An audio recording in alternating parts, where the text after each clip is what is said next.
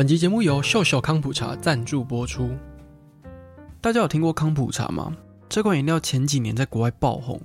那在当时呢，不但受到餐饮界的传奇餐厅 Noma 的推荐呢，连可口可乐还有星巴克呢，也在二零一八年推出了第一款康普茶的产品。康普茶在今年也风靡台湾，所以我们今天呢，就一起来认识一下康普茶还有它的故事吧。在认识康普茶的历史以前呢，我们先来了解一下康普茶是什么好了。康普茶是一种发酵饮品，透过水、糖还有茶叶跟菌发酵而成的。如果这样讲，你的脑袋里面没有画面的话呢，不知道大家有没有做过优格？我们在家做优格的时候呢，会把酵母菌放到牛奶里面，然后再创造适当的温度让它发酵。康普茶的制作过程呢，就是类似的发酵概念。用来制作康普茶的菌呢，叫做 SCOBY 红茶菌。红茶菌并不是单一菌种，而是由乳酸菌、醋酸菌还有酵母菌所构成的共生菌。它的形状长得很像煎饼，甚至会长出一圈一圈像是香菇一样的菇状物。那也因为这样呢，所以红茶菌也被叫做红茶菇。在过去呢，大家也比较习惯把康普茶叫做红茶菌饮料。康普茶最传统的酿造方式呢，就是先把红茶菌放到加糖的红茶或绿茶中，并且在室温底下发酵一到三个礼拜。那接下来呢，会装瓶二度发酵，产生二氧化碳，最后再把完成的康普茶冷藏起来。有些人会在过程中加入水果调味，但其实康普茶不用加任何水果，本身就会酸酸甜甜的，很好喝。那还会因为二度发酵产生的二氧化碳而有一些些微的气泡感。而且根据发酵的时间不同、菌种的不同、原本的茶的不同，都会影响康普茶的味道。也因为它的味道层次很丰富，发酵过后呢，也会产生维生素还有有机酸，所以让康普茶呢在近十年来越来越受到欢迎。虽然康普茶很像是最近才红起来的饮料，但是它的历史呢，却跟所有的发酵食物一样，已经非常非常久远了。康普茶的起源呢，并没有一个确切的源头。现在比较主流的说法呢，是大约在西元前两百年，也就是大概秦朝的时候，康普茶首先出现于现在中国东北地区。而康普茶的名字呢，据说是来自一位叫做康普的韩国医生，他把康普茶带给了日本天皇，然后并且受到日本天皇的赞赏。除了出现在中国东北、韩国还有日本，大家也推测康普茶可能跟着茶叶贸易一起透过丝路传到了俄罗斯还有东欧地区。康普茶在当时呢，更拥有不朽茶的封号。它根据史书的记载呢，它能够平衡内脏功能，还有促进复原能力。然后呢，又经由西域传到东欧，再传到西欧里面。不过这些早期的故事都没有留下什么记录，而且目前没有太多的考证还有研究。也有一个说法是，当十九世纪的俄罗斯频繁的和中国接触的时候呢，康普茶也借机传到了俄罗斯。俄罗斯在二十世纪初期曾经对康普茶有一些记录。当时的研究人员呢，会到俄罗斯各地的乡间搜集红茶菌的样本来研究。那可见当时康普茶呢，在俄罗斯已经是非常普遍的饮料了。康普茶在过去医疗没有这么发达的时候呢，常常会被拿来当做药物来治疗疾病。像是在第一次世界大战期间呢，有人会让受伤的士兵喝康普茶。在德国，康普茶被用来治疗癌症、消化系统问题，还有糖尿病。虽然说呢，后来已经有研究指出，康普茶其实是不具有任何治疗疾病的功效的。但是在二战之前呢，确实有一批俄罗斯人还有欧洲人很喜欢喝康普茶，尤其是住在乡村地区的人会在自己的家里酿康普茶来喝。而康普茶在近年首次被注意到呢，是在一九八零年代晚期到一九九零年代，那个时候艾滋病在美国大流行。美国在一九八一年出现了第一起艾滋病例，一直到一九九五年出现鸡尾酒疗法以前呢。这种新的疾病造成很大的恐慌，但那个时候呢，就有一些人相信喝康普茶可以增强受损的免疫系统。像有一本书呢，叫做《发酵圣经》，它的作者山朵卡兹呢就说，他第一次喝到康普茶是因为他有一个艾滋的朋友会在自己的家里酿来喝。只是这个时候，大部分的康普茶都还是像这样是家庭私酿的方式，靠着朋友之间互相分享红茶菌而慢慢传播开来。但是大部分的人呢是不认识这种饮料的，也没有公开贩售。美国开始贩卖康普茶呢是在一九九五年，有一位叫做 GT Dave 的人呢开创了 GT's 康普茶这个品牌。GT Dave 的妈妈在一九九四年的时候罹患乳癌，那他声称呢在妈妈治疗的过程中，他发现康普茶可以辅助抑制癌细胞的扩散，所以他就从这一段自身经验中呢获得启发，那决定要跟世界上的人分享康普茶的好处。于是 GT Dave 就把自己酿的康普茶拿去洛杉矶的地方健康食品超商贩卖，啊，从此呢就开启了康普茶的事业。啊，到了一九九九年，GT's 康普茶呢已经在全洛杉矶的大型有机食品超市上架。GT Dave 甚至还推出了水果口味的康普茶，像是覆盆子啊，还有芒果等等的，慢慢的把自己的企业扩张到整个美国。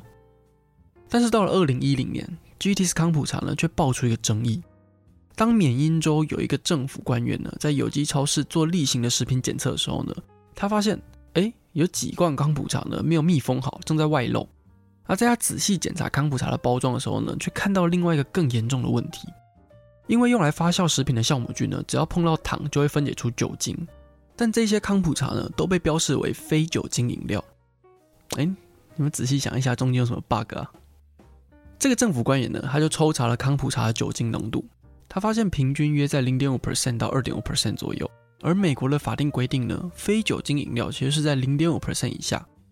那这有可能是因为康普茶在二度发酵完成之后呢，并没有严谨的控制保存的环境。那酵母菌只要在适合的温度底下呢，就会持续活跃的工作，那进而产生了超标的酒精。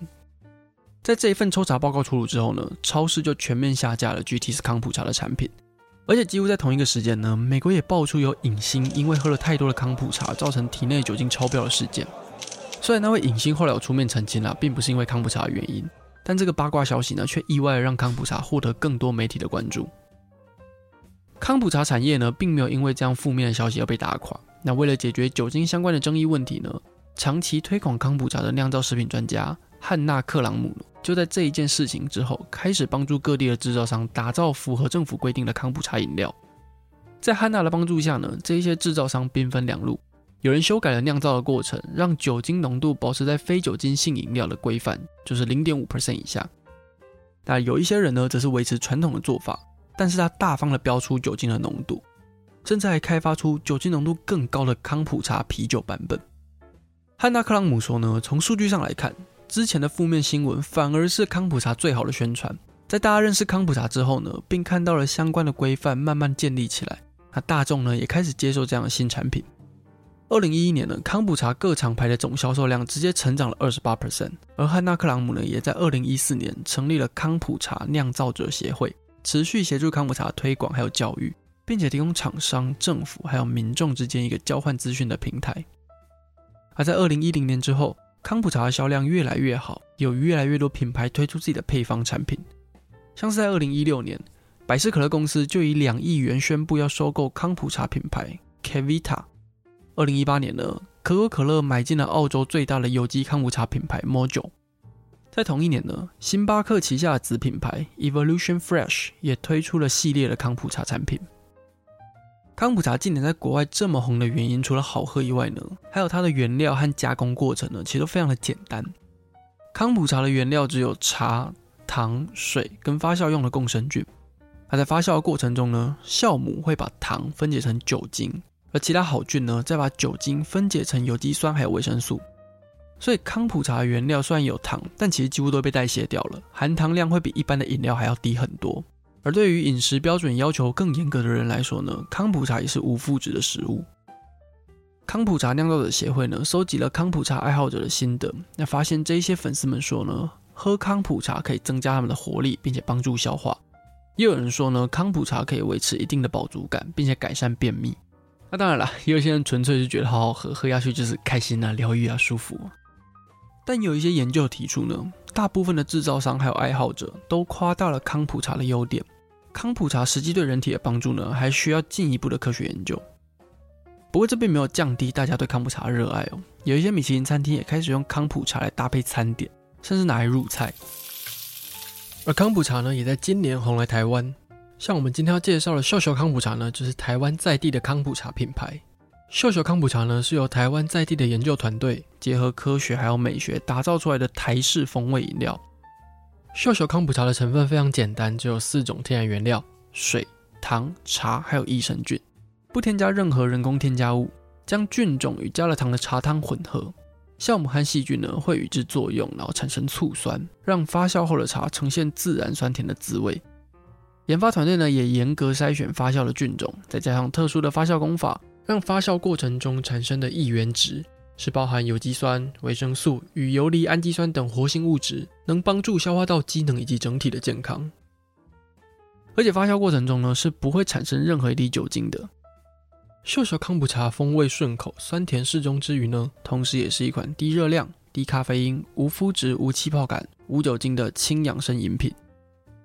那此外，多数传统制成的康普茶呢，需要全程冷藏，以防止变质或是二次发酵。而秀秀康普茶呢，则是透过特殊的杀菌技术，让饮品能够在开瓶前呢，在室温底下被保存，而且保留对人体有益的异原值，帮助维持消化道机能，减轻身体负担。所以，不管是吃完盐酥鸡想要解腻，运动完想要解渴，或是日常生活中你想要喝一些除了水以外，但是又健康的饮料的话呢，也可以试试看秀秀康普茶哦。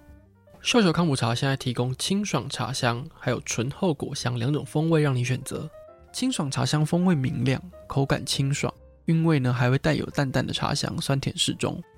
醇厚果香呢则是风味浑厚，酸甜而不呛口，而且带有雅致的果香，最适合冰冰凉凉的喝。而且这两款风味呢都不到一百大卡哦。那不管是线上或是实体通路，像是 Momo、PC Home、全家行动购、虾皮、博客来、Seven Eleven、全联、家乐福、宝雅都可以买得到。好了，以上呢就是康普茶的故事，那我们就下次见喽，拜了。